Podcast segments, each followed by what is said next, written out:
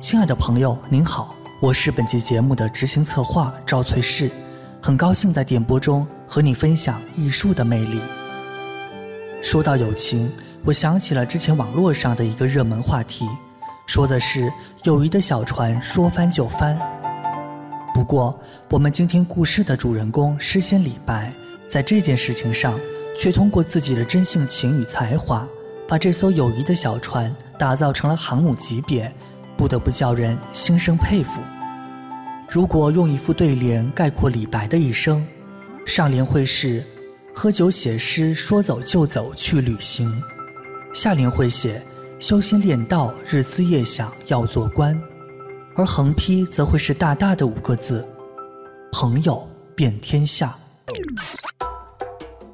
在李白的朋友圈里，第一个要出场的人物名叫袁丹丘。与之相关的是最能代表李白桀骜不驯气质的诗作《将进酒》。这首诗里的丹丘生说的就是他。君不见。黄河之水天上来，奔流到海不复回。君不见，高堂明镜悲白发，朝如青丝暮成雪。人生得意须尽欢，莫使金樽空对月。天生我材必有用，千金散尽。还复来，烹羊宰牛且为乐，会须一饮三百杯。岑夫子，丹丘生，将进酒，杯莫停。与君歌一曲，请君为我倾耳听。钟鼓馔玉不足贵，但愿长醉。不复醒。古来圣贤皆寂寞，惟有饮者留其名。陈王昔时宴平乐，斗酒十千恣欢谑。主人何为言少钱，径须沽取对君酌。五花马，千金裘，呼儿将出换美酒。与尔同销万古愁。李白面对着袁丹秋，彻底的卸下心防，借酒浇愁，抒发自己当官不得的郁闷心情。袁丹秋也非常捧场，在听到李白希望自己把狐皮大衣和宝马都卖了，给他换酒喝的要求后，没有半点不爽。非常对得起李白的知己这个称号。没错，朋友也分三六九等，而袁丹丘是最了解李白，也最愿意帮助李白的那一个。李白二十岁在四川游历时就结识了袁丹丘，在袁丹丘这个名字前面还需要加上一个更重要的身份，那就是道士。道教在盛唐时期十分流行，道观遍布全国各地，道士出门都住在道观里，袁丹丘也不例外。而作为袁丹丘的知己，李白也偶尔会和袁丹丘住在一起。在道观里，李白跟袁丹丘讲了自己的许多秘密。比方说，李白和他发小吴指南在洞庭湖泛舟，欣赏八百里洞庭的烟波浩渺之时，吴指南突发疾病身亡，李白痛哭一场，把发小吴指南埋葬在洞庭湖边。一年后，他专门到这里来，把吴指南身上的腐肉剃掉，把尸骨用瓦罐装好，买了上好的楠木棺材，请道士做了法事。后葬于武昌城东，袁丹秋听得泪眼婆娑，对李白的重情重义十分欣赏。再比方说，李白不想参加考试，只想通过自己的诗歌一鸣惊人，获得有名之士的认可和推荐，实现他当官的梦想。袁丹丘听后丝毫没有觉得不靠谱，他了解李白不喜欢被约束。于是袁丹秋默默地帮李白寻找能够帮助他的人。李白二十六岁的时候到湖北江陵，袁丹秋风尘仆仆地跑过来告诉他，有个备受三代皇帝崇敬的大法师司马承祯要去朝拜南岳，经过江陵，让李白赶紧去拜访。李白拜访后，深得司马承祯的喜爱。司马承祯看到李白诗作后，更是称赞李白有仙风道骨，可与神游八极之表。听到表扬后，李白手舞足蹈地回到道观，一口气写下了文章《大鹏赋》。在这篇文章中，李白借用了庄子《逍遥游》里的大鹏，赋予了大鹏新的内涵。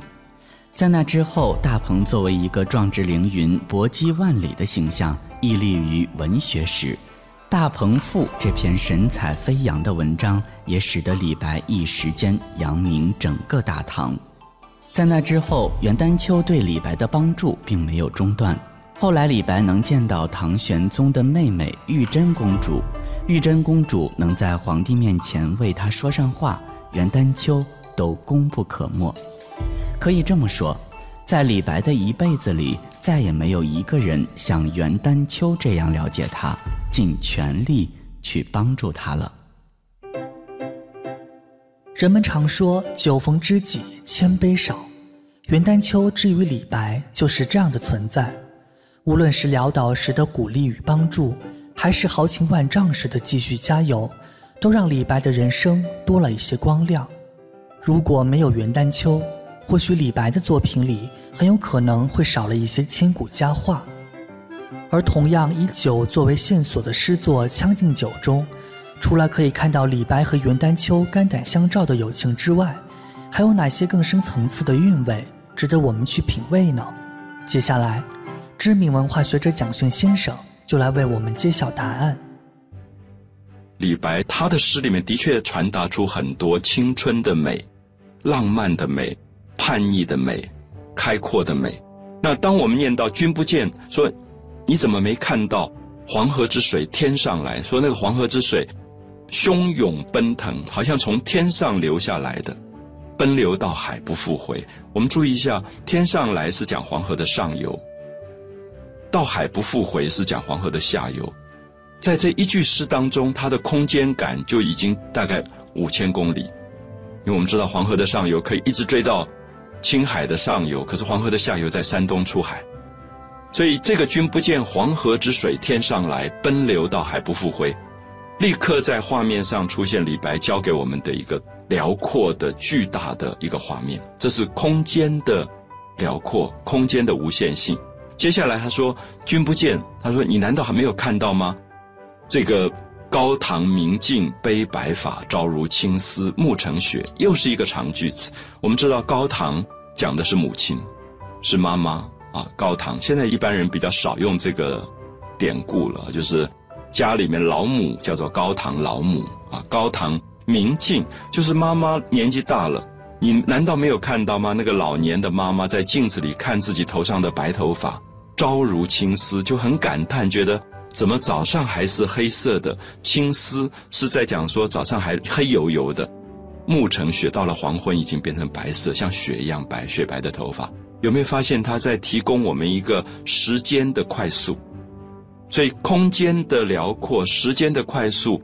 李白告诉我们这两个句子，基本上是说生命这么短暂，这么伟大的空间，你以这么渺小的生命，你怎么去追求这么无限的空间？所以我一直觉得唐朝人觉得生命是有限的。宇宙是无限的，用这个有限去追求无限，是一个永远的感伤，永远的无奈。所以李白在这样的面对这样的宇宙的感伤跟无奈，最后他鼓励说：“那么天生我材必有用，千金散尽还复来。”他鼓励我们不要太小气，不要太计较，不要太拘谨。他鼓励我们说：“天生我材必有用。”李白的诗里最美的一个字是我。我们看到儒家都教人谦虚谦卑，尽量不要谈我。可是李白的诗常常就是我啊，我本楚狂人，狂歌笑孔丘。他总是在讲我，他觉得生命里面很重要一点是找到我的自信，对自己生命的肯定。所以天生我材，说我既然在天地之间生长出来，一定有我存在的意义跟价值。天生我材必有用，我觉得好自信的一种口气。那也觉得年轻人一定应该喜欢李白的，因为李白是年轻的，是青春的。他鼓励你的生命应该要热爱自己，你应该觉得自己的存在是绝对有意义的、有价值的。所以天生我材必有用。千金散尽还复来，说不要那么计较，那么在意。千金就说你一值千金，你一下子把钱花掉，它还会再回来的，没什么关系。那大家知道，这个绝对不是儒家会鼓励的一件事情。我们小时候家里总是要你节俭，要你朴素。每次要买一个东西，父亲就会跟你说：“啊，你要买这么贵的东西吗？你现在赚多少钱？你要不要量入为出啊？什么之类。”可是李白讲“天生我材必有用，千金散尽还复来”，他觉得生命应该去追求自己爱做的事情，自己想做的事情。所以李白的个性里当然有享乐主义的部分，这个享乐部分也有放纵的部分，就是生命你真正想做什么。所以有时候我觉得，为什么在教育里，其实我们有时候不那么敢介绍李白，要一个孩子成长的过程真的是规规矩矩。然后永远在意说啊，明天要月考，要周考，然后小心翼翼的做人，非常的谨慎。那考试的过程差距到底有多少？可不可以进那个第一名的学校之类？我们会发现，好像李白的心里面从来没有这个东西。他觉得，他可能会问：如果李白今天是一个走到我们的小学或中学去的老师的话，我相信他会问所有的孩子说：你最想做什么事？那个生命如果只活一次，你想用它来做什么？所以这是为什么我会跟很多朋友提到说，我们在诗里面喜欢的李白，我们在现实生活里面，可能常常是我们做不到的。很多人问我说，为什么喜欢李白？我说，也许在现实生活里受到太多压抑跟委屈吧。所以你喜欢李白，是借着李白去疏解自己没有活出来的那个自己。就是李白怎么可能这么豪迈啊？这么。不受局限啊！他的五花马，千金裘，呼儿将出换美酒，与尔同销万古愁。五花马是他骑的那一匹骏马，千金裘是那个贵的不得了的貂皮大衣啊，皮裘。这个时候，因为他喝酒喝到没有钱了，可他又要请朋友喝酒，就是很江湖义气的这种人，他就说：“五花马，千金裘，呼儿将出换美酒。”所以我今天就把我的马当了，我也把我的皮貂皮大衣当了。就来换美酒，与尔同销万古愁，跟你一起好好喝一次酒，能够把所有的烦恼都忘掉。你可以感觉到，如果今天李白是我朋友，我他还是会喜欢这个朋友。我们不要误会，以为说李白好像就是一个酒肉朋友，他不是。他的酒肉当中有一种对人的深情，他会觉得人在流浪当中偶然相遇，真的就是江湖朋友。所以他身上有很多江湖流浪的个性在这里，那种我们已经不太容易看到的豪迈、义气、所谓的侠客这种精神。因为如果大家去读他的传记，我们了解到李白最早年轻的时候愿望并不是要做诗人，是想做剑侠的。他一直在练剑啊，所以他说十五学剑术，片干诸侯。十五岁他一直在练剑的，所以这个。这个男孩子很特别啊！我想那个流浪游牧民族的精神在他身上，你会觉得他有一种漂亮。我常常会闭起眼睛，忽然觉得李白骑在一匹漂亮的马上飞驰而过，那你会感觉到那个生命的开阔跟豪迈，真的是非常非常的动人。所以我相信诗人并不是那个写诗的人，诗人是用生命活出他的诗出来的一个人。所以我不喜欢。太过拘泥于文字的诗人，我喜欢这种为生命而写诗的人啊。他留下的句子总是让你觉得帮助你把生命整个从拘谨跟压抑当中把自己完全打开来。而且我们注意一下，李白跟很多诗人不同，他不是书香世家，他们家原来是做生意的，我们叫豪商之后。那么做生意的人，他在使用金钱的态度上也非常不一样。好，所以《将进酒》里面透露出来李白的个性，就非常的明显。那么也让我们今天百读不厌，觉得里面有一种豁达，有一种豪迈。每次在生命拘谨、受压抑、小气的时候，读读李白的诗，你忽然就会觉得好像可以让自己放得开来。说完了李白一生的知己袁丹丘，这第二个要出场的朋友是大诗人孟浩然。孟浩然比李白大十一岁，是李白最崇拜的人，两个人个性也十分相近。虽然孟浩然是写出了“春眠不觉晓，处处闻啼鸟”的田园诗人，但是田园诗人不见得就一定要悠然自得。实际上，孟浩然相当有个性。他和李白一样，也是个在朋友面前从来不把自己当外人的人。还记得那首名为《过故人庄》的诗作吗？描述的是一位老朋友邀请孟浩然到家里做客，在淳朴自然的田园风光中，宾客举杯饮酒，多么平淡如水，多么自然和谐。不过重点来了，孟浩然写道：“待到重阳日，还来就菊花。”说的是等到九九重阳节，我还来这里和你一起欣赏菊花。可人家并没有邀请你啊。孟浩然可不管这些，自告奋勇，想来就来。不仅如此，当时湖北的襄州刺史韩朝宗准备将孟浩然举荐给朝廷。约他见面详谈，孟浩然却正好和朋友喝酒，忘了赴约，而且居然都没有觉得自己这样做有什么不妥。这样一对比，孟浩然的随性洒脱是不是和李白很相似呢？当然，李白自己也感受到了，他看着世界上的另一个自己，觉得这惺惺相惜的君子之交肯定是要进一步的。于是，在一个春意盎然的早晨，李白带上自己认为很得意的诗文拜访孟浩然。两个有这么多共同点的人，自然少不了要一起喝酒。他们席间谈诗论文，言谈甚欢，甚至李白晚上要走，还被孟浩然拉住，一定要多住几天。数年之后，孟浩然要去江苏广陵。途中经过湖北江夏，李白听说这个消息，约孟浩然在黄鹤楼相会。他们在江夏住了一段时间，最终依依惜别。李白站在江岸上，只见那载着孟浩然的船只迎风鼓帆，渐渐地越来越远，只看得见滚滚东流的长江水。李白的惆怅之情溢满了心头，著名诗作。黄鹤楼送孟浩然之广陵，就这样诞生了。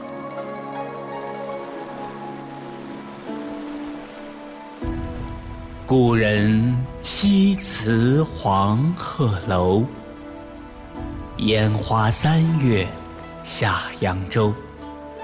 孤帆远影碧空尽，唯见长江天际流。和袁丹丘、孟浩然的惺惺相惜不同，李白朋友圈里还有一个重要人物，他改变了李白的命运，是李白一生的贵人。当时的李白住在长安城外文人雅士聚会的紫极宫里，等待唐玄宗的妹妹玉真公主的接见，可玉真公主出游玩耍去了。李白等到的是个长须飘飘、鹤发童颜的老者，这个人就是贺知章。听到贺知章的名字，是不是脑海里马上冒出了“少小离家老大回，乡音无改鬓毛衰，碧玉妆成一树高，万条垂下绿丝绦”这样的诗句呢？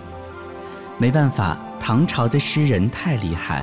随便说个人名，他的诗就能在我们的脑海里浮现。唐朝的这些大诗人，无论哪一个生活在别的朝代，也都是照亮文学天空的太阳。但是那样太寂寞，于是他们一定要扎堆在大唐，在这里相遇、相识、相知。此时的贺知章八十三岁，李白也已经是过了不惑之年的四十二岁。他们在长安城外终南山上的紫极宫里上演了一场令无数后来人唏嘘不已的故事。相遇那一年，贺知章是太子宾客，做到秘书监的位置，相当于国家图书馆馆长。他在紫极宫偶遇李白，两个以前从未见过面的人被对方的气质吸引。贺知章看到腰佩宝剑、目如寒星、仙风道骨的李白，不由得多看了两眼。他们就这样攀谈起来，越说越高兴。贺知章激动地一拍大腿说：“你不是人间的凡人吧？你就是天上的神仙下凡呐！”贺知章非要请李白喝酒去，然而美味佳肴上来了，好酒上来了，两人发现都没带钱。店小二催账的时候，贺知章看着自己腰间挂着的小金龟，这是他官员身份的标志，只有三品以上官员才能佩戴。但是今天遇到下凡的仙人了，贺知章决定用这个金龟换酒喝。后来贺知章逢人便说：“李白就是天上的神仙下凡，给普通人说，给皇帝说。李白之所以能在之后见到唐玄宗李隆基，能在长安谋得一官半职，贺知章起到了很大的作用。”所以，贺知章去世后，李白流着泪回忆道：“四明有狂客，风流贺季真。长安一相见，呼我谪仙人。西号杯中物，翻为松下尘。金龟换酒处。”却意泪沾襟。可是大男人这样哭得稀里哗啦的不太好吧？咱们能矜持点吗？李白可不管，他抹了抹眼泪说：“贺老爷子不在了，我们友谊的小船是永远不会翻了。”您正在收听的是。凡尘工作室全新节目《跨越时空的艺术碰撞》，精彩稍后继续。